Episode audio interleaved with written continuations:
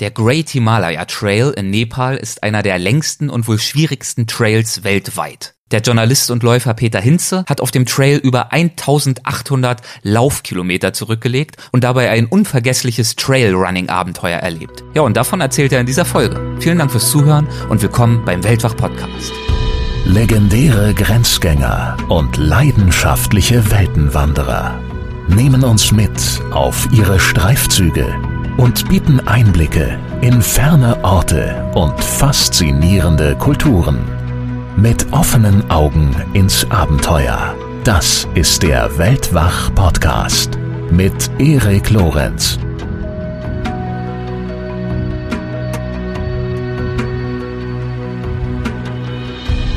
Ich glaube, es ist die Faszination der Berge und es ist die Faszination, dass die Menschen dort unter sehr schwierigen Lebensverhältnissen, sehr abseits ein, ja, karges Leben führen und trotzdem eine sehr große Zufriedenheit haben. Und diese Mischung ist sehr faszinierend. Äh, das hat mich eigentlich immer wieder nach Nepal gezogen und das hat mich im Ende auch auf diesen Great Himalaya Trail gebracht.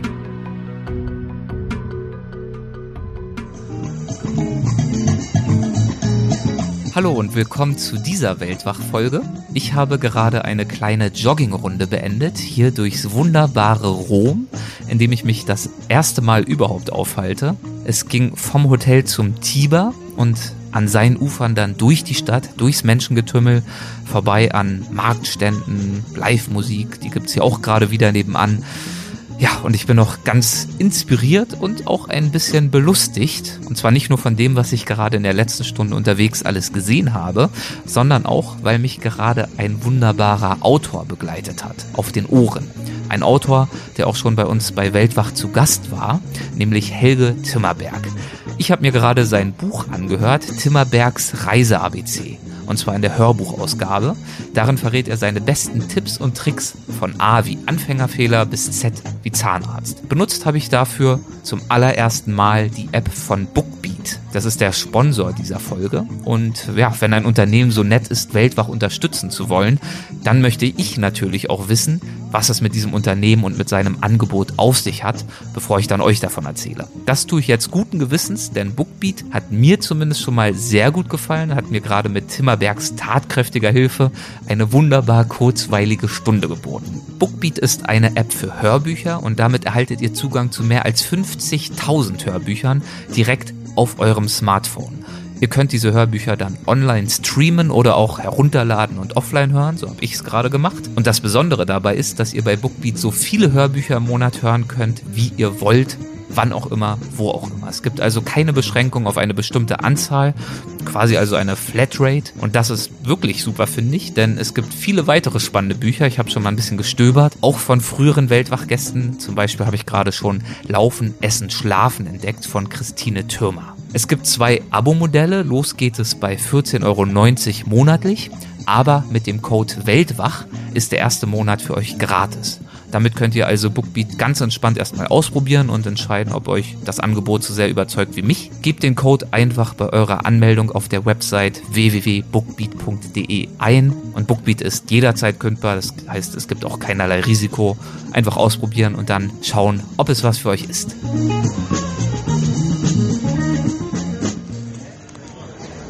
So, ich bin jetzt zurück auf der kleinen Terrasse meines Hotels und ich möchte noch rasch von einer weiteren Sache erzählen, bevor es dann gleich wirklich losgeht mit Peter Hinze und mit dem Himalaya. Ja, in der letzten Episode habe ich ja angekündigt, dass wir an einer Weltwach-Kollektion und am Weltwach-Shop arbeiten und dass unser Ziel ist, Produkte anzubieten, die uns und hoffentlich natürlich auch euch zum Reisen inspirieren und beim inspirierten und auch beim inspirierenden Reisen unterstützen. Dieses Mal kann ich euch noch einige weitere Details verraten. Grundsätzlich wird unser Ansatz sein, dass wir diese Produkte selbst entwerfen und dann aus hochwertigen Materialien von Künstlern und Handwerkern anfertigen lassen, von echten Meistern ihres Fachs. Das ist zumindest der Anspruch. Ja, und so wird es auch beim allerersten Produkt sein, das für die Kollektion den Anfang macht und darauf freue ich mich ganz besonders, denn ich werde der Erste sein, der es rauf und runter nutzt und zu seinem ständigen Reisebegleiter macht. Ich habe es auch hier in Rom schon mit dabei. Einige von euch werden wissen, dass ich schon das ein oder andere Buch geschrieben habe und zwar nicht nur, aber auch Reisebücher, also Reiseerzählungen, Reisereportagen, auch Reiseführer. Ja, und dafür war ich natürlich viel unterwegs und habe vor Ort recherchiert und dokumentiert. Das heißt, ich habe Interviews geführt mit Menschen, die ich porträtieren wollte, aber ich habe auch wahnsinnig viele Notizen gemacht von allen möglichen Erlebnissen und Eindrücken, von Gefühlen, von Gerüchen, von allen Details, die irgendwie hilfreich und nützlich sein könnten, um später einen möglichst dichten atmosphärischen Text schreiben zu können. Ständig mit Notizbuch und Stift in der Hand. So bin ich durch den nordlaotischen Bergregenwald gestolpert, so bin ich in England von Küste zu Küste gelaufen, so habe ich mich in der City von Hongkong durch die Märkte geschoben. Was mich daran immer ein bisschen gestört hat, war, dass ich diese Notizen in so olle Hefte aus irgendeinem Schreibwarenladen gekritzelt habe. Aber das war genau genommen nicht der richtige Rahmen. Ich wollte für mich etwas haben, das etwas mehr Atmosphäre hat, das zu den tiefen Gedanken und Gefühlen, die ich da zumindest versucht habe auszudrücken, das dazu passt und das vielleicht sogar auch noch unterstützt. Ja, und ich kann mir vorstellen, dass es nicht nur mir so geht, sondern vielen von euch auch, die ihre Gedanken und ihre Erkenntnisse gern niederschreiben, ob nun unterwegs oder auch daheim. Ja, und aus all diesen Gründen ist das erste Produkt der Weltwach-Kollektion das Weltwach Journal. Dabei handelt es sich um ein aufwendig gestaltetes Journal, das, so hoffe und denke ich, einen würdigen Rahmen bildet, um die schönsten Eindrücke und Erinnerungen an unsere Trips niederzuschreiben. Dieses Journal wurde von uns vom Weltwachteam hier in Deutschland entworfen und dann in Italien gefertigt, in sorgfältiger Handarbeit aus erstklassigen Materialien, zum Beispiel aus nachhaltig produziertem Rindsleder, widerstandsfähigem Canvas. Unser Ziel war es, ein Journal zu produzieren, das sowohl in der Wildnis als auch hier im Großstadtdschungel eine gleichermaßen gute Figur macht und es ist ab sofort erhältlich unter www.weltwach.de. Ich hoffe sehr, es gefällt euch. Außerdem gibt's im Shop übrigens fast alle meine Bücher zu kaufen, auf Wunsch auch mit Signatur. Also die Bücher, die ich geschrieben habe, über Laos, Hongkong, England, Kambodscha und andere Destinationen. Schaut gern mal vorbei. Jetzt zum Thema dieser Folge. Der Great Himalaya Trail in Nepal erreicht in einigen Abschnitten eine Höhe von fast 6000 Metern. Gleichzeitig ist er aber auch die Lebensader für Millionen Menschen und eine uralte Handelsroute. Peter Hinze, mein heutiger Gast, ist ihm auf über 1800 Kilometern gefolgt und zwar laufend. Also nicht gehend, sondern rennt. Und das ist eine Distanz wie von Hamburg bis nach Neapel mit wohlgemerkt über 40 Zugspitzen dazwischen along the way. Peter Hinze, der das bewerkstelligt hat, war früher als Redakteur für verschiedene Reisemagazine tätig und er ist Mitbegründer des Nachrichtenmagazins Focus. Dort war er unter anderem verantwortlicher Redakteur für das Thema Reisen. Heute arbeitet er als freiberuflicher Journalist und Buchautor und das erste Mal in den Himalaya ist er 1982 gereist. Seither ist er über 20 Mal dorthin zurückgekehrt. Und in dieser Zeit führt er als Journalist Interviews mit einigen Himalaya-Koryphäen. Zum Beispiel Sir Edmund Hillary, dem Dalai Lama und auch Reinhold Messner. Auf dem Great Himalaya Trail durchquerte er in insgesamt 87 Tagen das Dach der Welt, das Herzstück des Himalaya, von der Grenze Indiens durch Nepal bis an die Tore Chinas. Über seine Erfahrung und über seine Begegnungen entlang dieser Strecke mit den dort lebenden Menschen, aber auch über ihre Tradition und vor allem auch den Wandel, den ihre Lebensweise durchmacht, hat Peter ein hervorragendes Buch geschrieben. Es trägt den Titel The Great Himalaya Trail 1864 Kilometer Trailrunning durch eine bedrohte Welt in Nepal. Das ist ein Textbildband, erschienen im Knesebeck Verlag. Und von dem, was euch in diesem Buch erwartet, gibt euch das folgende Gespräch hoffentlich eine spannende Kostprobe. Ein paar visuelle Eindrücke gibt es darüber hinaus auch im Videotrailer zum Projekt. Den habe ich euch in den Notizen zu dieser Folge verlinkt. Schaut gern mal rein. Ja, und jetzt viel Spaß bei meinem Gespräch mit Peter Hinze. Hallo Peter, willkommen zum Weltwach Podcast. Es freut mich sehr, dass du dabei bist. Es freut mich, dass ich dabei sein darf. Anlass unseres Gesprächs ist dein wunderbares Buch Himalaya Trail. Das ist ein Textbildband über Nepal, beziehungsweise auch darüber, wie du als Trailrunner Nepal durchquert hast auf, so steht es auch im Untertitel, 1864 Kilometern. Fangen wir vielleicht mal bei den Grundlagen an. Was ist denn Trailrunning? Trailrunning ist ja in den letzten Jahren sehr populär geworden. Ähm, das ist das Laufen abseits der asphaltierten oder äh, gepflegten Wege. Das heißt, äh, es geht querfeldein und äh, es ist so ein bisschen eine Chance gewesen für die Sportartikelindustrie, ein neues Feld aufzumachen. Ja. Es gibt jetzt Trailrunning-Schuhe, es gibt die Kleidung. Also es ist von einem Hobby von ein paar Verrückten eigentlich zu einem äh, Businessmodell geworden. Ähm, mir gefällt es deshalb, ich bin viel Marathon gelaufen, weil das Laufen in der Natur, in der freien Natur, das ist das, was die Faszination für mich ausmacht. Und wie bist du dann das erste Mal auf diesen Begriff Trailrunning gestoßen? Weil durch die Natur gelaufen bist du ja wahrscheinlich schon lange, wenn ja. das für dich die Faszination ist. Wann bist du dann sozusagen zum Trailrunner geworden? Ich, ich lebe ja schon lange in München, äh, wo das Laufen und die Berge sozusagen beides möglich ist. Meinen ersten Traillauf habe ich gemacht. 2007 äh, bin ich, weil ich ja jetzt ein Fable für Nepal habe, bin ich gestartet beim Mount Everest Marathon. Das ist quasi der höchstgelegenste Marathon der Welt, weil der Start im Basislager von Mount Everest ist und das liegt auf knapp 5400 äh, Metern Höhe. Das war eigentlich der Beginn meiner Trailrunning-Leidenschaft. Und wie, wie ist aus diesem Beginn, aus dieser ja, aufblühenden Leidenschaft, wie ist da die Idee entstanden, tatsächlich das Dach der Welt, wo ja der Everest ein Teil ist, also den Himalaya laufend äh, zu durchqueren?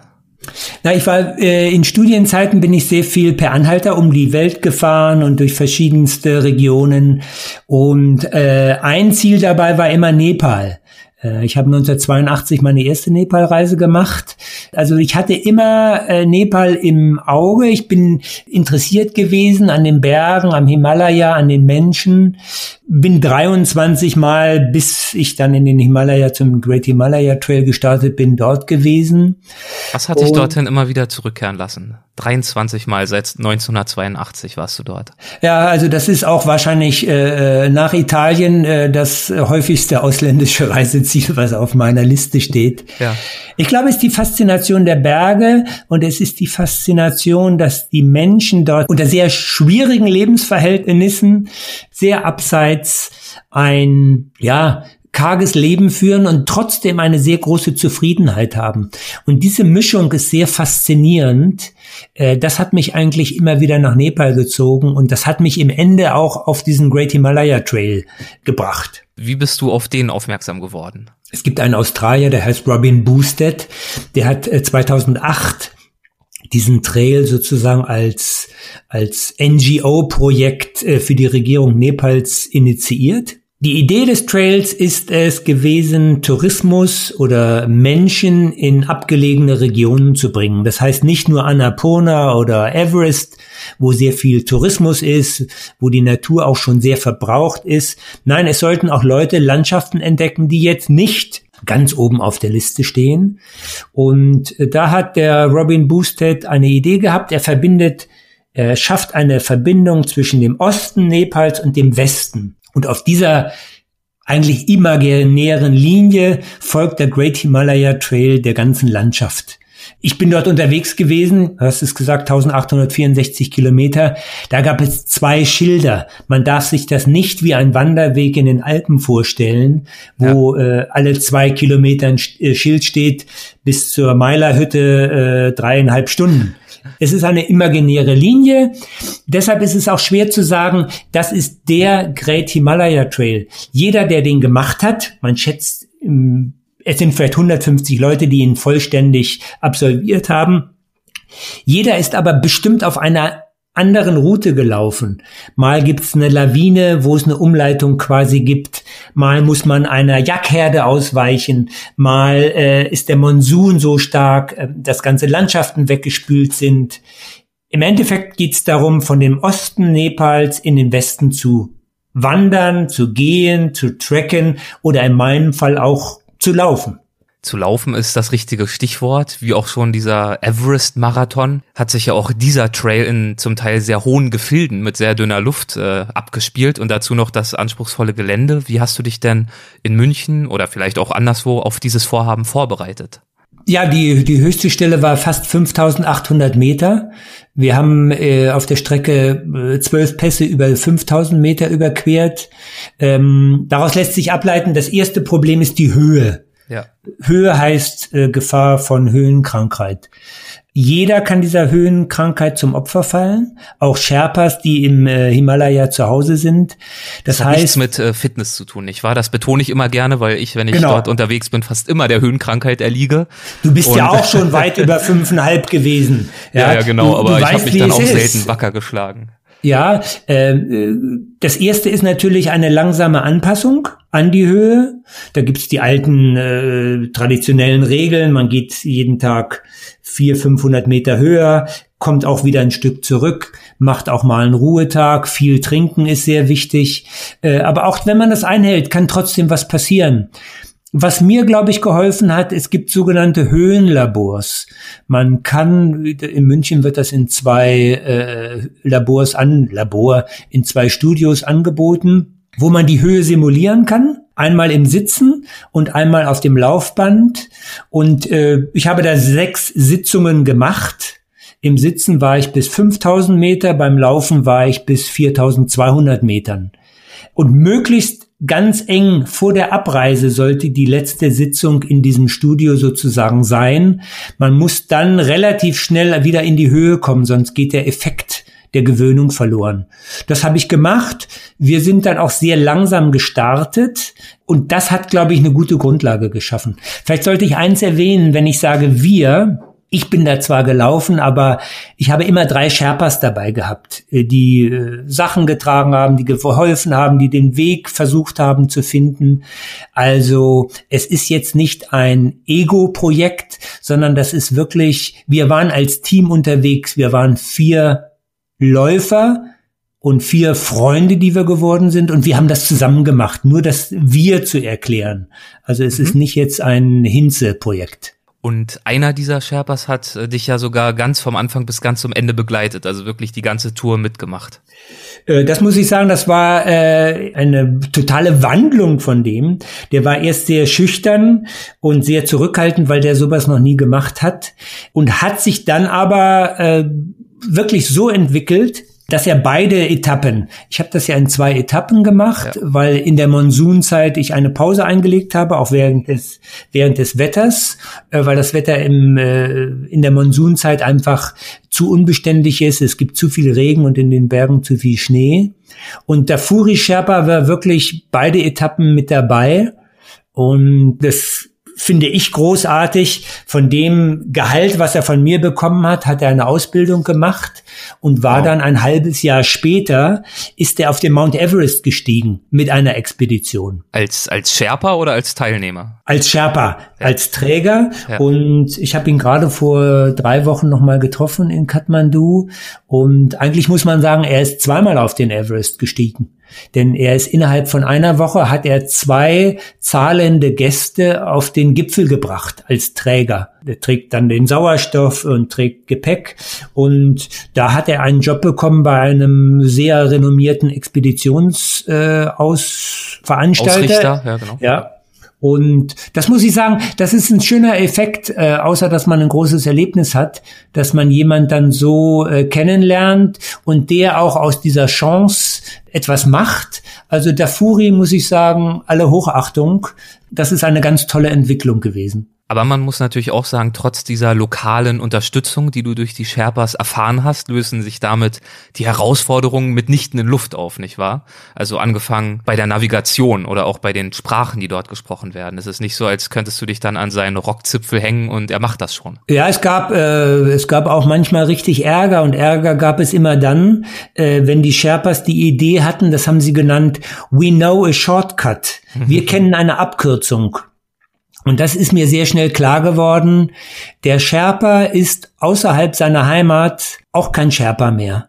Man, man überlegt sich immer, der Sherpa kennt die Wege, der kennt die Berge. Nein, im nächsten Tal ist der auch ein Fremder. Und wie du sagst, es ist eine ganz andere Landschaft. Es sind ganz andere Wege. Es wird eine ganz andere Sprache gesprochen.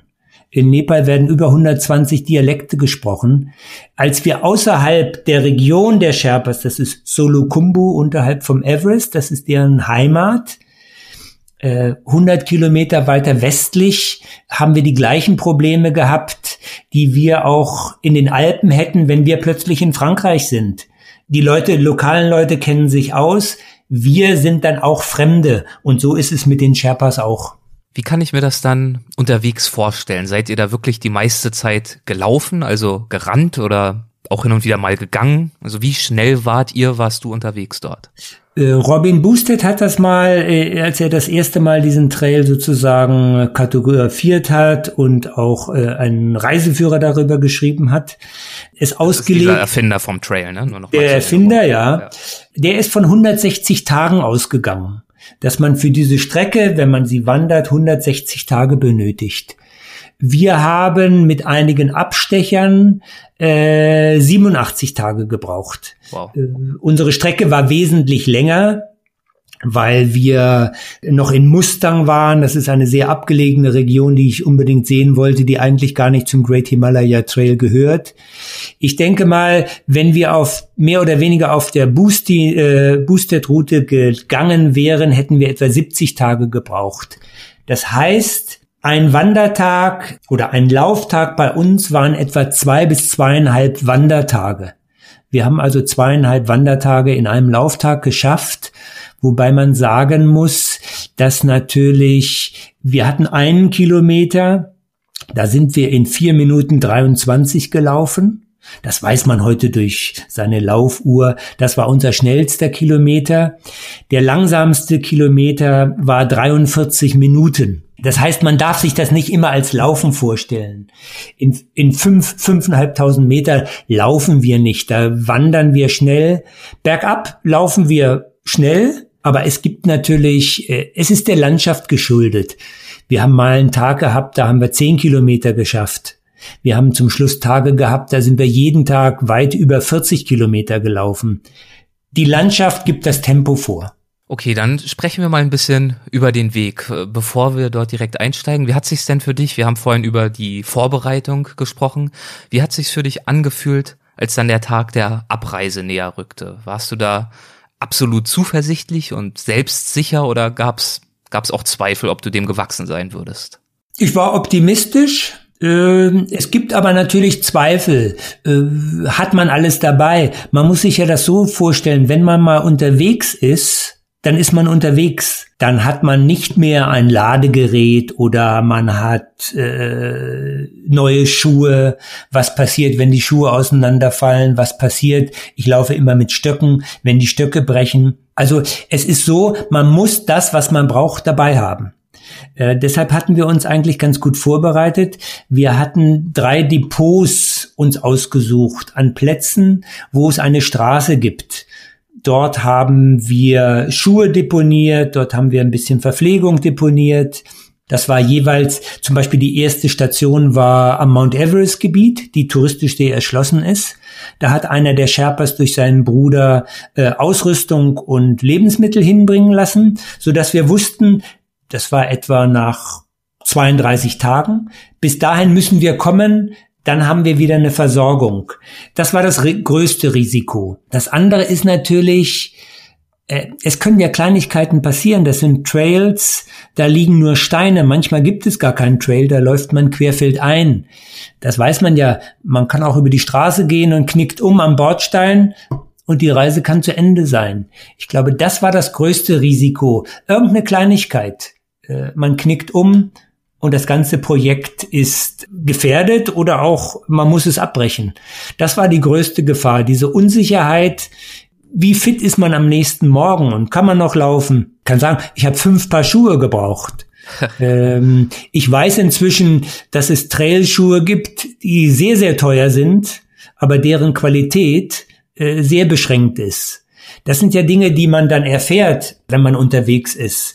Das war sicherlich die größte Herausforderung. Hat man alles dabei, was man für diese Zeit abseits der Zivilisation braucht? Und damit eben auch diese beschränkte Flexibilität auf irgendwelche unvorhergesehenen Geschehnisse reagieren zu können unterwegs durch irgendwelche Hilfsmittel oder dergleichen, ja. Richtig. Mhm. Das, das sind wir ja gar nicht mehr gewohnt. Ja. Wir, äh, das ist auch so eine, so eine Feststellung, die ich bei mir hatte, die sich dann mit der Zeit erst gegeben hat. Man kommt nach einem langen Lauftag irgend in eine Hütte. Und was sind wir gewohnt? Was sagt man? Gibt es Wi-Fi? Gibt es Internet? Weil wir das so gewohnt sind. Aber das sind Regionen, da gibt es nicht mal Telefon, da gibt es nicht mal Strom. Mhm. Der Kopf, der Körper passt sich der Strecke an und der Kopf auch. Nach einer gewissen Zeit ist es nicht wichtig, ob man Internet hat. Man ist dann wirklich weg. Ja, es ist wichtig, dass man einen Platz findet, der trocken ist zum Schlafen, dass man äh, was findet, das war immer ein Problem, dass man auch äh, äh was halbwegs Vernünftiges zum Essen hat. Man muss ja sagen, man ist jeden Tag zehn Stunden unterwegs und kann nur Reis und ein bisschen Gemüse ein, äh, auf, äh, zu sich nehmen, weil es nichts anderes gibt. Das heißt, die körperliche Verfassung wird dann viel wichtiger als die technische Ausrüstung, ob es Internet gibt. Das wird mit der Zeit weniger wichtig. Ich will nicht sagen, dass es unwichtig wird, aber es wird weniger wichtig. Wo und wie ging der Trail für dich los und wie war dann der erste Tag? Die Anreise ist etwas äh, schwierig. Äh, man muss in den Osten Nepals fliegen, in einen Ort, äh, in einen, äh, geht in einen Ort, der heißt Tablejung. Muss man leider jetzt auch sagen, äh, in Tablejung ist vor wenigen Tagen der Tourismusminister von Nepal mit einem Hubschrauber abgestürzt und es gab sieben Tote. Das ist eine sehr abgelegene Region. Und du warst eigentlich äh, in wenigen Tagen mit ihm verabredet, soweit ich weiß. Ich wäre mit ihm verabredet gewesen, ja. Das ist leider sehr, äh, das war ein sehr beliebter Minister, der der äh, der kommunistischen Partei angehörte, die die Regierung stellt und der sich sehr für die ja, einfachen Menschen engagiert hat. Der wollte wirklich dort in Tablejung einen vernünftigen Flughafen, der seit 43 Jahren diskutiert wird, bauen, damit es mehr Tourismus in diese Region gibt. Also das zeigt nur, Tablejung ist sehr abgelegen und von dort beginnt man äh, den Anstieg. Tablejung liegt auf 2000 Metern und man muss dann bis ins Kanchenjunga Basislager, das liegt auf etwa 5300 Meter Höhe. Wir haben das Basislager nicht ganz erreicht. Wir mussten etwa sechs, sieben Kilometer vorher umkehren, weil es in dem äh, Jahr leider extrem viel geschneit hat. Und gerade an dem Tag, an dem wir starten wollten, gab es einen schweren Schneesturm, so dass wir gesagt haben, wir starten von dem letzten Ort, der so fünf, sechs Kilometer vor dem Basislager ist und beginnen dann möglichst schnell mit dem Abstieg sind dann in einen Ort Gunsa gekommen, wo das Wetter stabiler war. Und das war der erste Tag. Der erste Tag war wirklich schwierig. Äh, extrem Schnee, unten hat es getaut, es war extrem nass. Und es ist ja so, man kommt nass in die Hütte, in der man übernachten will, und man muss jetzt erstmal gucken, wie man seine Sachen trocken kriegt. Da ist ja keine Heizung, da gibt's ein offenes Feuer, um das man sich schart mit den Leuten, die dort leben. Und da muss man versuchen, die Sachen trocken zu bekommen, gerade Schuhe. Wir sind dann in den ersten Tagen immer mit feuchten Schuhen morgens weitergelaufen. Und es hat dann auch weiter geschneit. Der Start war extrem schwierig. Wir sind extrem langsam vorangekommen. Konntest du diesen Start trotzdem genießen? Du hast ja schließlich dich viele Monate vorbereitet, entgegengefiebert, geplant, gemacht und getan. Oder war das eher so eine Art böses Erwachen? Oha, mal schauen, wie wir damit jetzt zurechtkommen. Ich würde fast sagen, es war ein bisschen näher an dem bösen Erwachen. Man muss dann auch, man muss auch in so einen Rhythmus kommen. Das ist wie, die Läufer sagen immer, man hat so einen Flow wo es dann einfach läuft und man merkt gar nicht mehr, dass man unterwegs ist, wo es einfach super im wahrsten Sinne des Wortes läuft. Und wir mussten auch diesen Tagesrhythmus kennenlernen. Äh, der ist ja anders. Das sind ein, bei den Leuten, bei denen wir gewohnt haben, das sind meistens Bauern. Das heißt, die stehen extrem früh auf. Da wird äh, in der Küche um vier, zwischen vier und fünf Uhr morgens das Feuer gemacht. Dann ist die Nacht schon zu Ende. Dann trinkt man einen Tee oder isst ein bisschen Reis. Um sieben Uhr sind wir meistens gestartet und haben versucht, so gegen 16 Uhr äh, irgendwo unterzukommen. Sprich im Zelt, in, in der Lodge, in den besseren Gegenden oder bei einem Bauern. Und dann isst man was und so ab 19 Uhr äh, kehrt da Nachtruhe ein. An diesen Tagesablauf muss man sich erst gewöhnen. Äh, das hat bestimmt zwei Wochen gedauert, knapp zwei Wochen gedauert, bis wir den Rhythmus äh, kennengelernt haben und der Körper sich auch auf diesen Rhythmus äh, einstellen kann, weil es ist ja so, man läuft zehn äh, Stunden und man muss am nächsten Tag auch wieder starten. Es ist ja nicht so, wenn man hier einen langen Lauf hat, sagt man, oh, jetzt macht man zwei Tage Pause. Diese kontinuierliche Herausforderung, jeden Tag unterwegs zu sein, äh, die ist schwer, Wir haben insgesamt auf der ganzen Strecke fünf Tage Pause gemacht. Das war konditionell bedingt, um unsere Vorräte aufzufüllen. Und auch wenn es eine schöne, äh, das war ja wichtig, wenn es was Schönes zu sehen gab oder wenn wir interessante Leute getroffen haben, dann war das immer wichtiger als das Tempo des Laufens. Das Laufen war nur die Verbindung. Es ging primär um die Menschen, die zu treffen. Da war das Laufen dann unwichtig. Den tiefsten Punkt der gesamten Tour, den habt ihr schon nach einigen Tagen erreicht und dort hast du dann auch beobachten können beziehungsweise ja müssen, wie Zivilisation dort Täler erobert und auch traditionelles Leben zerstört. Was war das für ein Ort und was hast du dort beobachtet? Ja, äh, das Buch war ja eigentlich die, die meine Grundidee oder des Buches und des Projektes war ja äh, das Laufen. Aber sehr schnell hat sich bei mir auch herausgestellt, dass das Laufen nur die Verbindung ist, sondern dass es wahnsinnig interessant war, den Menschen, die seit Generationen in diesen teils abgelegenen Dörfern leben, zuzuhören, wie sie ihre Zukunft sehen, wie sie den Wandel sehen, wie sie die Veränderung ihrer Traditionen sehen. Und da hat sich sehr schnell herausgestellt, dass zwei Dinge ganz extreme Einflüsse auf den Himalaya haben. Das eine ist der Klimawandel und das andere ist sicherlich der chinesische Einfluss, der sich in Form von Zivilisation darstellt. Die Chinesen bauen sehr viele Straßen, die sehr abgelegene äh, Himalaya-Täler in Nepal erschließen. Äh, Hintergrund ist dieses Thema, was jetzt auch oft in der Presse ist, das ist die neue Seidenstraße.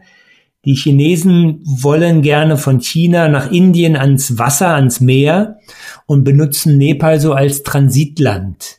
Und da wird der Nepali jetzt nicht groß gefragt, ob er was dafür kann oder ob er dafür ist. Die Chinesen bauen da extrem viel Straßen und dadurch ändert sich das Leben äh, ganz enorm in vielen Regionen. Das, das hat sich sehr schnell herausgestellt. Und das war dann schon am Anfang eine bedrückende Erfahrung, das von den Leuten so zu hören.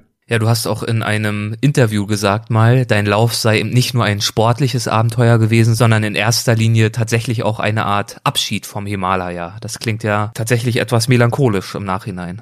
Ja, und je länger man darüber nachdenkt, desto klarer wird diese These. Äh, das ist, äh, es war gerade vor wenigen Tagen in Berchtesgaden ein Kongress, da geht es um Alpentourismus. Äh, und da wurde auch nochmal gesagt, die Hälfte der Gletscher im nepalesischen Himalaya wird es in 10, 15 Jahren nicht mehr geben. Das muss man wirklich so sehen. Und für, für viele Menschen ist es auch so, die jüngere Generation, die wandert ab in die Städte. Pokhara, Kathmandu, viele Dörfer vereinsamen. Da leben nur noch ganz wenige äh, Menschen, die Bauern sind und die darunter leiden, dass ihre Weidenflächen nicht mehr so viel Gras tragen, dass Weideflächen verloren gehen. Äh, das wurde dann sehr schnell klar, dass man, so wie ich es erlebt habe, wenn man das Gleiche jetzt in zwei Jahren macht, wird man schon an vielen Orten eine ganz andere Landschaft feststellen. Äh, der Wandel ist enorm. Deshalb ist dieses, äh, war ja dann auch so diese Unterzeile, ein, ein Lauf durch eine bedrohte Welt in Nepal. Das stimmt tatsächlich. Das ist, das ist so. Und auch der Tourismus, der hat ja mitnichten nur positive Folgen dort. Wie stehst du denn dem Trekking-Massentourismus speziell in Nepal gegenüber? Ja, das ist äh, ein, ein schwieriges Thema. Es ist natürlich, äh, es gibt zwei Regionen in Nepal, die vor allem vom Trekking profitieren und die natürlich für Trekker und Wanderer sehr, sehr populär und beliebt sind. Das ist Solukhumbu. Das ist alles, was unterhalb des Mount Everest ist. Da ist die klassische Route von Lukla nach Namche Bazaar und dann zumeist ins Mount Everest Basislager. Ja, da ist es wirklich so wie am Starnberger See. Die, die äh, Trails sind gepflastert. Überall gibt's jetzt Hotels mit äh, warmem Wasser und äh, da ist die Frage nach dem Internet, braucht man nicht stellen, da gibt's überall Internet. Die andere Region ist der Annapurna, wo es jetzt fast rund um den Annapurna eine Straße schon gibt. Da sind sehr viele indische Touristen. Das ist sehr, sehr populär, noch populärer als der Mount Everest, weil die Runde eigentlich relativ einfach ist. Da geht es nur einmal um äh, über einen 5300 Meter hohen Pass. Sonst ist es eine relativ einfache Wanderstrecke. Diese beiden Regionen sind total touristisch. Es gibt Regionen, die sehr abgelegen sind. Äh, die Region, um die ich mich jetzt kümmere, weil ich da auch die meisten Menschen kenne und Erlebnisse hatte, ist Dolpo, Upper Dolpo, ein sehr abgelegenes Gebiet. Da gibt es im Jahr keine 500 Touristen. Kümmere heißt mit einem Projekt, was du da durchführst, dazu kommen wir nachher auch nochmal. Genau, da plane ich ein Projekt. Jetzt ist natürlich die große Frage, die, die ich auch nicht beantworten kann. Was ist gut? Lässt man die Region mit 500 Touristen und sie, sie bleibt traditionell, aber die Leute profitieren vom keinem Tourismus? Oder sagt man, man, äh, man bringt mehr Touristen hin die Leute verlieren vielleicht ihre Traditionen, aber sie haben natürlich eine Einnahmequelle. Das ist die große Frage. Da gibt's Pro und Contra. Ich kann es nicht beantworten. Ich weiß nicht, was. Ich kenne die Menschen, die sagen, unsere Region ist so groß, wir haben so wenig Touristen. Wenn wir die Zahl verdoppeln auf 1000, dann haben wir sehr viel davon und unsere Landschaft wird sich nicht verändern. Wir sind vielleicht so immer äh, im Westen, wir versuchen oft äh, denen Leuten zu erklären, was gut ist. Wir wollen natürlich gern, dass die in ihren Traditionen leben und vom Tourismus nicht berührt werden, weil wir sehr gerne so traditionelle Lebensformen uns noch anschauen. Aber man muss die Leute selbst fragen und die haben vielleicht eine ganz andere Zugangsweise zu dem Thema. Ja, und das ist ja genau dieses Spannungsverhältnis zwischen Kultur und Tradition besteht ja nicht nur zum Tourismus, sondern auch zur Modernisierung und Entwicklung insgesamt, nicht wahr? Du hast ja auch schon erwähnt, dass China dort auch sehr aktiv ist, sehr viel Infrastruktur schafft, wieder mit ganz eigenen Interessen. Und äh, ja, diese Außensicht am Althergebrachten festhalten zu wollen als westlicher Besucher und gleichzeitig sich dann selber auch über die Annehmlichkeiten vor Ort äh, zu freuen, wenn es sie dann gibt da ist es sehr schwer und sicherlich auch nicht sinnvoll, da irgendwelche Urteile zu fällen. Ja, das ist für uns natürlich schwer. Und äh, das war ja in meinem Projekt auch ein bisschen ein Punkt, der mir wichtig war. Wir, es gibt ganz schöne Nepal-Bücher, es gab äh, hervorragende Nepal-Bücher, die opulente Bildbände sind. Aber wir sehen in diesen Bildbänden meistens Nepal so ein bisschen da sitzt ein alter Mönch an einer Butterlampe und im Hintergrund wehen äh, Gebetsfahnen. Wir haben so ein Nepal-Bild im Kopf, das sehr romantisch, sehr traditionell ist. So ein Sehnsuchtsort so ein Sehnsuchtort, wo wir sagen, wow, schau dir das an da, dieses, ja. Wir wissen aber nicht, dass der Mönch total friert. Der würde auch gerne mal Strom haben, um äh, seinen Abend ein bisschen angenehmer zu gestalten. Diese Romantik wenn man dann dort ist in vielen Gebieten, die ist nicht gerade hilfreich. Man muss realistisch sich das äh, Land auch anschauen. Das ist völlig im Wandel. In vielen Klöstern zum Beispiel gibt es keine Mönche mehr, weil die Mönche lieber jetzt in Kathmandu leben, äh, wo das Be äh, Leben bequemer ist. Viele äh, Klöster müssen zumachen, weil das Leben der Mönche oben in den Bergen zu karg ist. Und ich glaube, man muss Nepal sich auch realistisch anschauen. Das ist ein wunderschönes Land mit vielen Problemen und so äh, gute Ratschläge aus dem Westen sind nicht immer hilfreich in so einer Situation. Wir haben gerade schon den tiefsten Punkt eurer Reise angesprochen und bald darauf folgte dann ja auch schon der höchste Punkt der gesamten Strecke. Der Tashi Lapster Pass heißt er, glaube ich, nicht wahr? 5700, so ja. 5755 Meter hoch. Und hier wurde es dann ja direkt wieder kritisch. Ja, äh, man muss sagen, wenn es kritisch war, dann war es einmal äh, kritisch und das war auf dem Tashi-Lapsa Pass. Äh, dieser Tashi-Lapsa Pass ist sicherlich die größte Herausforderung gewesen. Ähm, eine Herausforderung, die auch bei schönem Wetter besteht, weil der Pass gilt als sehr lawinengefährlich. Man erreicht den Pass von Solukumbu, also von der Everest-Region aus. Äh, wir hatten uns da noch zwei äh, einheimische Sherpas mitgenommen, die den Weg kannten und auch eine äh, komplette Bergausrüstung dabei hatte, Seile, Helme, weil die Überquerung ein bisschen mit Laufen jetzt nicht viel zu tun hat. Wir sind in einer Schutzhütte über, haben wir übernachtet und sind dann so gegen 4.30 Uhr gestartet morgens, um früh über den Pass zu kommen, auch um den Lawinen auszuweichen. Und bei herrlichstem Wetter, es war äh, klarer Himmel, es war kalt, es war sonnig, es war perfekt. Und äh, da sieht man dann, wie schnell das Wetter in den Bergen umschlagen kann. Innerhalb von einer Stunde, kurz vor Mittag, hat das Wetter, hat der Himmel völlig zugemacht und wir sind in einen extremen Schneesturm gekommen, gerade als wir auf der Passhöhe waren. Und da haben sich die beiden lokalen Sherpas, die wir dabei hatten, entschlossen, uns zu raten, umzukehren und wieder ins Tal hinabzugehen was wir dann auch, was ich dann auch sofort gemacht habe. Wobei jetzt nicht der Schneefall als solcher das Problem war, sondern wir hätten auf der anderen Passseite etwa vier Stunden über einen Gletscher gehen müssen bis vor, bis wir wieder runterkommen. Und ähm, durch den Schneefall äh, hat man die Gletscherspalten nicht mehr gesehen. Und das Risiko, dort in eine Gletscherspalte zu fallen, war den Sherpas zu groß so dass wir wieder ins Tal auf der anderen, auf der Seite, auf der wir hochgekommen sind, hinabgegangen sind. Äh, das war richtig so, weil wir waren dort kurz mit einer Koreanerin unterwegs, die oben geblieben ist, von der wir später gehört haben, dass zwei ihrer Sherpas mit Erfrierungen an den Füßen mit dem Hubschrauber evakuiert werden mussten. Und ich denke, so war das die völlig richtige Entscheidung. Die hat aber auch bedeutet, dass wir fast 100 Kilometer Umweg hatten, um dann später wieder auf den Ursprungstrail zurückzukommen. Äh, aber in solchen Momenten ist es einfach wichtig, ich nehme ja nicht äh, lokale Sherpas mit, um denen dann zu sagen, was ich machen will, sondern da muss man auf die Sherpas hören. Äh, und das war richtig. Und ich will nicht sagen, dass das unser Leben gerettet hat, aber ich bin ja auch für die Sherpas verantwortlich, die mich begleitet haben im Nachhinein war es richtig, das zu machen. Da gibt es keinen Zweifel. Man muss dann auch den lokalen Leuten folgen und denen hören, was die sagen. Sind das dann trotzdem schwierige Entscheidungen oder ist das dann für dich völlig klar nach dem Motto, ach ja gut, dann machen wir halt einen Umweg. Kein Problem, Sicherheit geht vor. Ja, das ist schon eine schwierige Entscheidung, weil man natürlich weiß, äh, wenn man über den Pass drüber ist, ähm, hat man noch zwei Tage und ist dann in einem Ort. Und wenn man nicht über den Pass rüber geht, ist man nach äh, neun Tagen an dem Ort. Dann ist also sieben Tage länger unterwegs.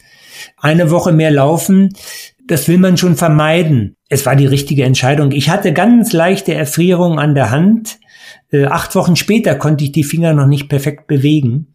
Und äh, das war also ganz harmlos. Das war jetzt äh, gar nicht, äh, äh, das war nur in der Beweglichkeit eine Einschränkung.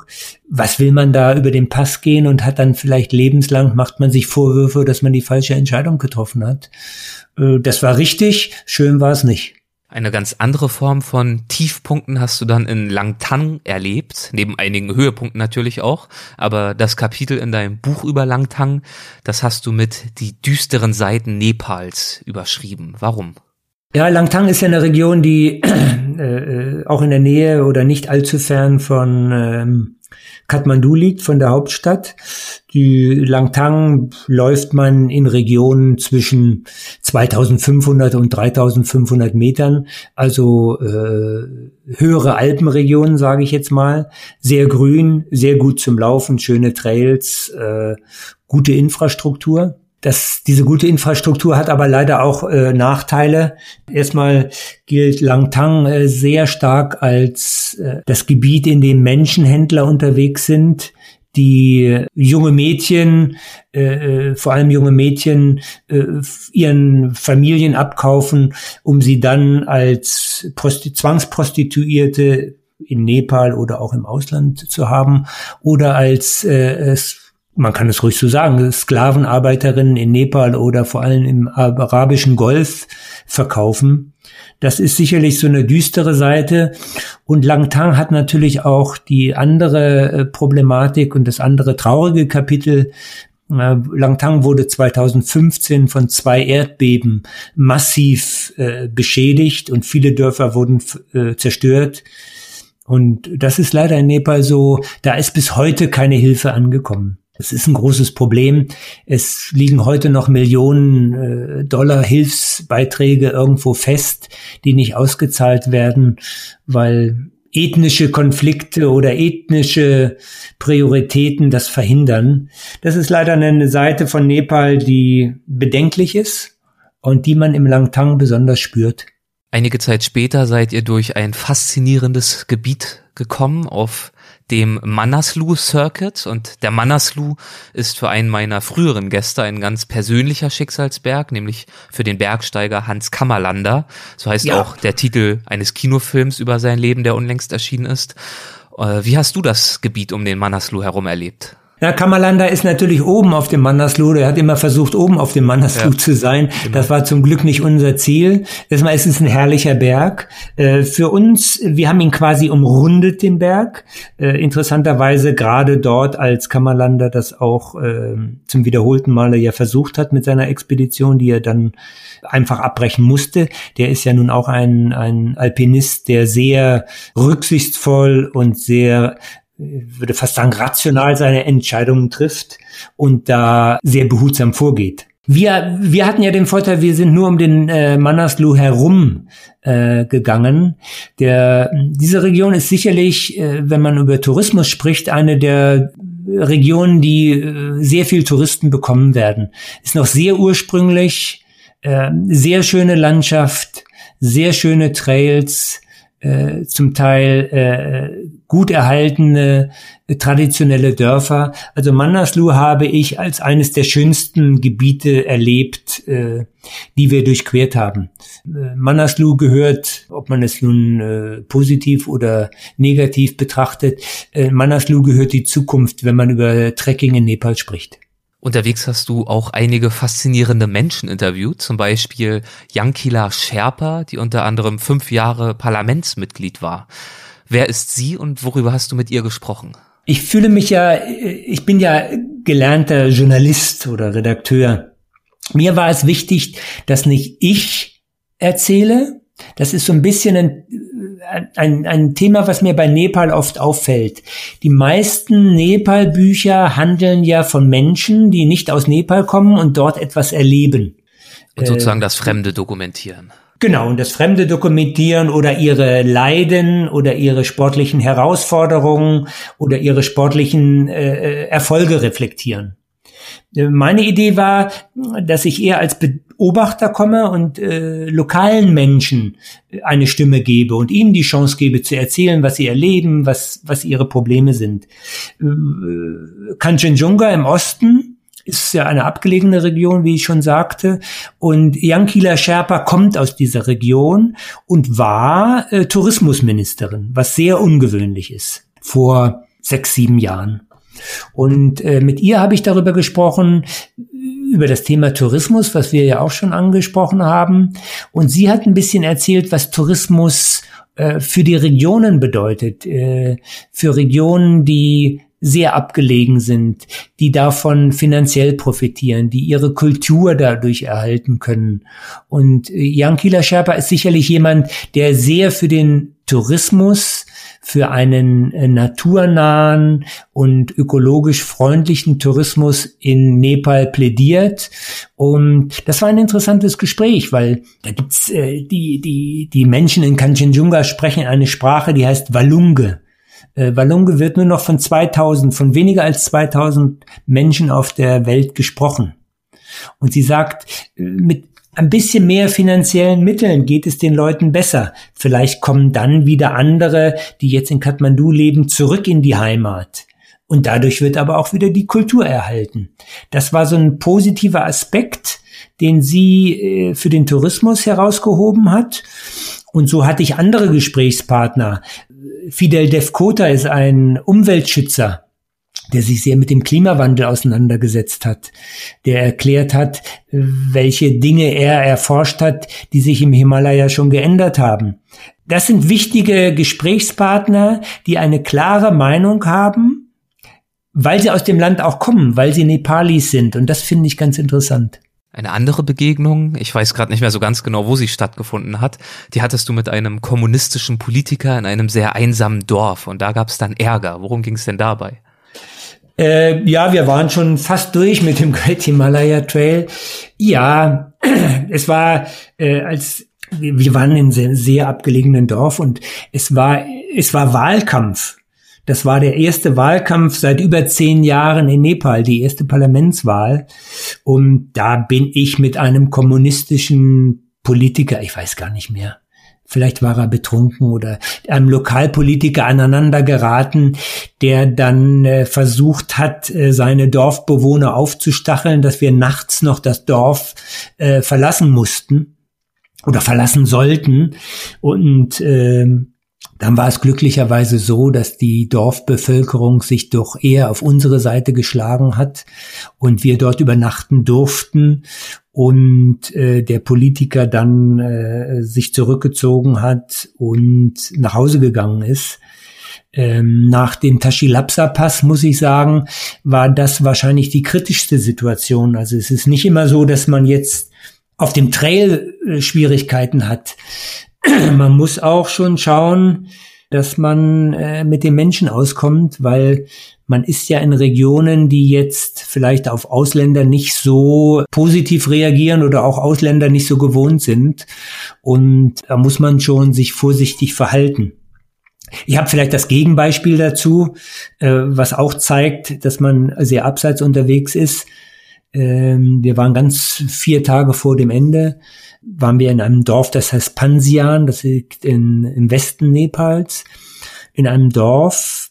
Und da habe ich einen Mann gesehen, den ich gerne fotografieren wollte, habe ihn gefragt und er hat aber nicht reagiert. Ich habe ihm die Kamera gezeigt, er hat nicht widersprochen. Also habe ich einige Fotos von ihm gemacht, wollte mich dann auch äh, bei ihm bedanken, weil der stand völlig teilnahmslos. Der war jetzt gar nicht irritiert, dass ich ihn fotografiert habe und wollte mich bedanken, aber er sprach kein Wort. Dann kam ein junges Mädchen, die sprach ein bisschen Englisch und da habe ich gesagt, sag doch dem alten Mann, dass ich mich sehr für das Foto bedanke. Und die sprach dann einige Worte Nepali mit ihm oder den lokalen Dialekt wahrscheinlich. Und dann hat sie übersetzt, ja, äh, mein Opa, hat sich sehr gefreut, dass du ihn für dein Foto ausgewählt hast, weil er ist noch nie in seinem Leben fotografiert worden. Wow. Das war natürlich, da muss ich sagen, das war eine der eindrucksvollsten Begegnungen. Das kennen wir ja gar nicht, äh, dass jemand noch nie fotografiert wurde, dass jemand sagt, danke, dass du mich für dein Foto ausgesucht hast. Ähm, das sind so äh, Begegnungen mit Einheimischen gewesen, die auch nicht planbar sind. Es kann etwas passieren, wo man sagt, ach, heute wird's aber ein langweiliger Tag, es geht nur immer geradeaus und es ist kein Pass und es ist auch keine schöne Landschaft wahrscheinlich, es geht nur, ja. Und dann passieren Dinge, wo man sagt, ach, eigentlich war das das mit das Großartigste während der ganzen 87 Tage. Und wir können natürlich nur einen ganz kleinen Ausschnitt hier besprechen in diesem Gespräch all dieser Tage, dieser Begegnung und dieser Region, durch die du gelaufen bist. Den Rest gibt's, wie schon gesagt, in deinem Buch. Wie hast du dich denn nach 1864 Kilometern gefühlt, als du angekommen bist? Wie hast du deine Ankunft am Ziel erlebt? Kopfmäßig muss ich sagen, war es wirklich eine Erleichterung. Wir hatten einen Tag vor dem Ende telefonisch schon einen Jeep organisiert, weil wir vom Zielort zwei Tage mit einem Jeep an einen Flughafen fahren mussten, um nach Kathmandu zurückzukommen. Und als wir in Darchula angekommen sind, war es relativ unromantisch. Wir haben an der Grenze, an der indischen Grenze, ist eine Grenzbrücke, ein paar Fotos gemacht, haben uns in den Jeep gesetzt und sind losgefahren, weil wir einfach nur noch nach Hause wollten. Das war jetzt nicht so äh, euphorisch, sage ich jetzt mal. Die Euphorie hat sich vielleicht erst später eingestellt, dass man gesagt hat, oder es hat sich eine Dankbarkeit eingestellt, dass man das geschafft hat. Körperlich äh, war es in dem Moment äh, eigentlich gut. Die Probleme haben sich eigentlich äh, später erst herausgestellt. Also ich hatte jetzt da bei dem zweiten Teil, bis wir am Ziel waren, elf Kilo abgenommen. Und da ich jetzt nicht so übergewichtig bin, war elf Kilo war schon sehr am Limit. Das war extrem viel. Und was ich auch festgestellt habe, meine Blase hatte sich verkleinert. Das heißt, ich hätte viel mehr unterwegs trinken müssen. Nun waren wir aber auch oft in Regionen, wo es gar nichts zu trinken gab. Also die Blase war äh, wirklich geschrumpft und das hat Monate gedauert, bis äh, der Körper sich so halbwegs regeneriert hat. Und es hat fast ein Dreivierteljahr gedauert, bis ich wieder gelaufen bin. Ich hatte schon Lust zu laufen, aber irgendwie hat der Kopf gesagt, es ist noch nicht so weit. Also die, die körperliche Erschöpfung darf man nicht unterschätzen. Die war doch äh, enorm.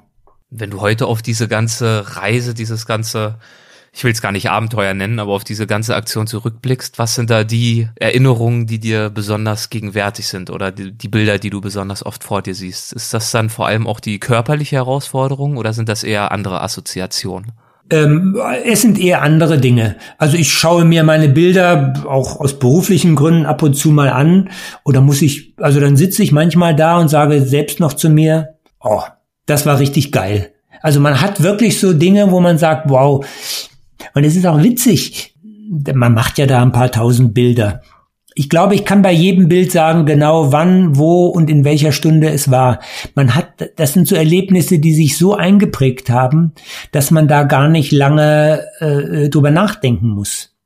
Ich habe mal äh, einen Jesuitenpater in einem Dorf kennengelernt, der eine kleine Hilfsstation da äh, betrieb. Äh, hoffentlich auch noch betreibt. Das Dorf heißt Tippling, äh, auch sehr schwer vom Erdbeben zerstört. Das war, das sind, das sind Erlebnisse, die vergisst man nicht. Der, der war vielleicht Mitte, Ende äh, 40, äh, kam aus Indien, hat diese Jesuitenstation. Die Jesuiten sind sehr traditionell in Nepal seit vielen äh, Jahrhunderten schon und stand auf einem Berg und hatte gerade wahrscheinlich einem Mann das Leben gerettet und äh, schaute da in die Berge und hat gesagt, ja, was habe ich ihm gegeben? Eine Aspirintablette und eine kleine Massage. Mehr hat unsere Station hier nicht. Und schaut in die Berge und hat gesagt, ich hoffe, dass dein Leben nach Hause kommt. Das sind so Momente, wir haben dann beide zusammen in die Berge geschaut, keiner hat was gesagt. Das vergisst man nicht. Das sind äh, Dinge, die in Erinnerung bleiben und die auch dieses Abenteuer äh, zu einer Einmaligkeit gemacht hat. Ich habe überhaupt nicht die Idee, das nochmal zu machen. Äh, nicht, weil es so schwer war, sondern ich glaube, es lebt von der Einmaligkeit.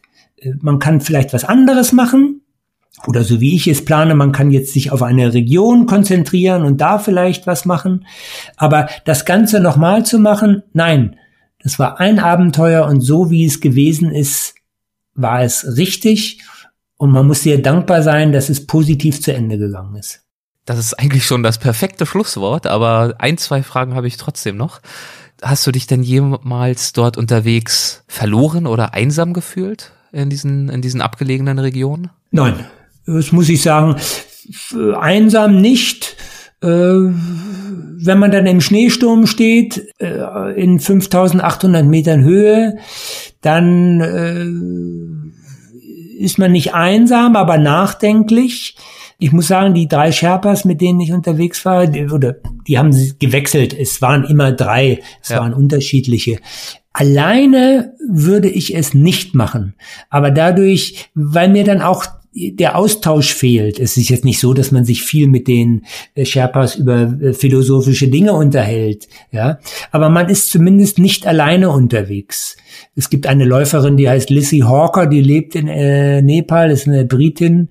Die hat das in knapp 50 Tagen ganz alleine gemacht.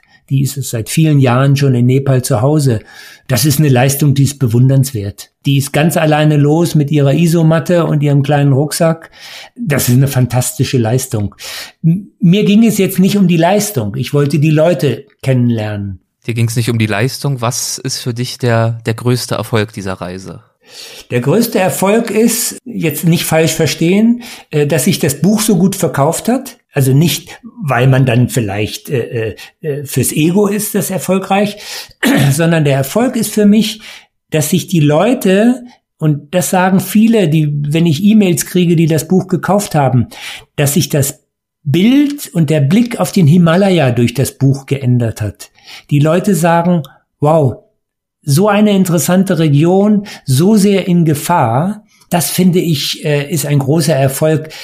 Das sind Leute, denen noch nie jemand zugehört hat. Und dass die plötzlich so ein Podium bekommen, das finde ich großartig. Und das kann ich ruhig sagen. Deshalb habe ich mich auch entschlossen, das Buch in eigener Regie auf Englisch äh, äh herauszubringen, weil ich glaube, das hilft den Leuten dort. Das kreiert ein Verständnis für eine Situation, für ein Land, was es vielleicht in zehn Jahren so nicht mehr gibt. Und das finde ich ist ein großer Erfolg. Du hast das Buch ja zwei tibetischen Mönchen gewidmet. Wer waren sie? Äh, als ich 1982 das erste Mal in, äh, äh, im Himalaya war, bin ich in Tibet gewesen. Damals war Tibet noch sehr verschlossen. Ich bin damals, wahrscheinlich war es der Einzige und hat auch dann keiner mehr wieder solche Dummheiten gemacht. Ich bin dann 3000 Kilometer per Anhalter durch Tibet gefahren. Das war schon wahrscheinlich gefährlicher als der Great Himalaya Trail, weil Tibet damals noch sehr, sehr verschlossen war und wir da auch äh, äh, an einem Tag an einem atomaren Testgelände vorbeikamen. Da hätte mich lieber äh, keiner entdecken sollen, sonst äh, wäre ich wahrscheinlich ein bisschen länger in China geblieben. Aber da ist die äh, Liebe zu Tibet gekommen und ich war dann Ende der 80er Jahre, als es in Tibet sehr viele Aufstände gegen die chinesischen Besatzer gab, war ich sehr oft dort. Und zwei meiner ich möchte fast sagen, Freunde waren Mönche im Jokan-Tempel, äh, dem wichtigsten Tempel in Lhasa. Und die sind äh, während der Aufstände auch äh, ums Leben gekommen. Äh, und die haben eigentlich so die Liebe zum Himalaya in mir erweckt. Und das ist eigentlich eine Ehrung für diese beiden Mönche, dass ich denen das Buch gewidmet habe, weil äh, was in Tibet passiert, darf man nicht vergessen. Wir haben natürlich jetzt ganz andere Sorgen in den Weltregionen, aber was die Chinesen in Tibet äh, tun und wie sie das Land behandeln, ist ja keine schöne Geschichte. Und du selbst, du wirst dich weiter mit dieser Region beschäftigen und hast ja auch schon angedeutet, dass du dich jetzt auf eine bestimmte Region dort äh, fokussieren möchtest. Magst du dazu schon was verraten? Wie geht's für dich in Nepal weiter? Ja, äh, äh, das kann ich verraten. Nachdem äh, sich dieses Projekt ja ganz gut entwickelt hat, werden wir mit dem Knesebeck Verlag, dem man auch mal ein Kompliment machen muss, dass er sich an solche äh, verrückten Bücher wagt, werden wir ein, ein, äh, im Herbst ein zweites, ein äh, neues Buch machen. Das beschäftigt sich mit der Region Apadolpo. Hat ihr vorhin gesagt, sehr abgelegen. Äh, bei Dolpo, die gelten eigentlich als die letzten Hüter der wahren Himalaya-Tradition. Die, wie ich gerade sagte, in Tibet gibt's die nicht mehr.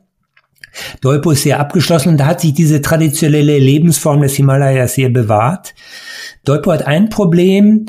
Die Bauern dort können nur zehn Prozent der Nahrungsmittel, die sie benötigen, selbst anpflanzen und selbst ernten. Und deshalb ist die Idee, und äh, die ersten Schritte sind bereits unternommen, ich werde dort zehn Mikrogewächshäuser äh, errichten. Äh, die haben den Vorteil, dass die Bauern A äh, dort äh, Getreide und Gemüse anbauen können in diesen Gewächshäusern und im Winter selbst können sie in diesen Gewächshäusern leben, weil es wärmer ist als in ihren äh, festen Steinhäusern. Und wie dringend die Menschen Hilfe brauchen, hat man jetzt gerade vor wenigen Tagen gesehen, hat es sehr schwere Schneestürme in Dolpo gegeben, wo über 100 Yaks also die, die Haustiere, die Nutztiere, die wichtigsten Nutztiere die der Hochlandrinder. Mensch, Hochlandrinder sind über 100 Yaks im Schnee stecken geblieben und verendet. Das heißt, Jagd ist für die die äh, die wichtigste äh, Lebensquelle, Handelsquelle. Jagd bedeutet für die alles. Äh, Fell, den Jagdung nehmen sie zum Brennen. Sie haben das Jagdfleisch, sie treiben damit Handel, sie führen damit ihre Karawanen durch. Und wenn da 100 Jagds ums Leben kommen, ist das für die Menschen ein schwerer Schicksalsschlag. Und ich glaube, Dolpo sollte man, wenn nicht jetzt, ähm, wird es in Dolpo, so wie wir es kennen, das auch bald nicht mehr geben. Und ähm, dort plane ich ein äh, neues Projekt und ich glaube auch da, äh, die Menschen haben das verdient, dass man ihnen möglicherweise da ein bisschen hilft, was in unserer westlichen Welt vielleicht möglich ist, auch wenn Dolpo jetzt keiner so richtig auf dem Schirm hat. Gibt es irgendwelche Möglichkeiten für unsere Zuhörer, das mitzuverfolgen, was du dort so vorhast, auf deiner Website oder auf irgendwelchen äh, Social-Media-Profilen, wo du vielleicht aktiv bist?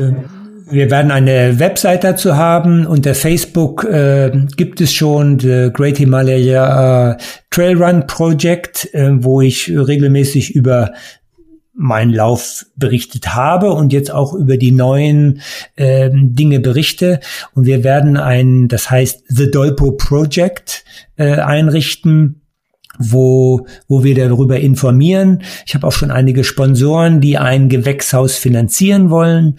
Kann man ruhig sagen, Hauser-Exkursionen zum Beispiel, ein Reiseveranstalter, der sagt, ja, wir machen viel Tourismus, wir bringen viele Touristen nach Nepal, aber wir wollen, dass das Land auch erhalten bleibt und die sich bereit erklärt haben, so ein Mikrogewächshaus zu finanzieren. Ein Gewächshaus kostet 500 Euro, wobei man sagen muss, fast die Hälfte dieses, äh, dieser Kosten ist allein der Transport, das Material nach Dolpo zu bringen. Das dauert dreieinhalb bis vier Wochen. Man muss das erst nach Tibet bringen, dann mit einer Jagdkarawane durch Tibet und dann kommt man von Norden nach Dolpo hinein. Das ist die günstigste Variante, die dauert etwas länger. Durch Nepal es zu transportieren wäre viel kostspieliger. Also allein das Material für die Gewächshäuser dorthin zu bekommen, ist schon ein Abenteuer und eine eigene Geschichte. Und diese zehn Gewächshäuser, glaube ich, können den Menschen vielleicht das Leben ein bisschen erleichtern, vielleicht ein bisschen helfen. Es gibt kaum Schulen, es gibt kaum Elektrizität, es gibt noch kein Internet. Also Dolpo, die können es gut gebrauchen. Klasse, ich wünsche dir dabei viel Erfolg und ich freue mich jetzt schon auf das nächste Buch. Ich werde es mir ganz bestimmt wieder zu Gemüte führen und vielleicht gibt es ja dann noch irgendwann eine Nachfolge-Folge mit dir. Würde mich auf jeden Fall sehr freuen. Würde mich freuen. Vielleicht sprechen wir nochmal und vielen Dank und alles Gute. Ja, vielen, vielen Dank für deine Zeit. Mach's gut. Dankeschön. Ja, gerne. Danke. Tschüss.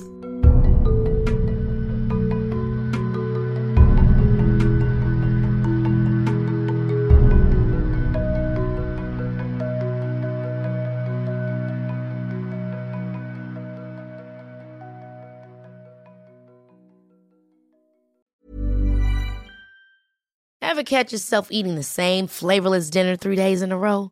Dreaming of something better? Well, HelloFresh is your guilt-free dream come true, baby. It's me, Kiki Palmer. Let's wake up those taste buds with hot, juicy pecan-crusted chicken or garlic butter shrimp scampi. Mm. Hello Fresh.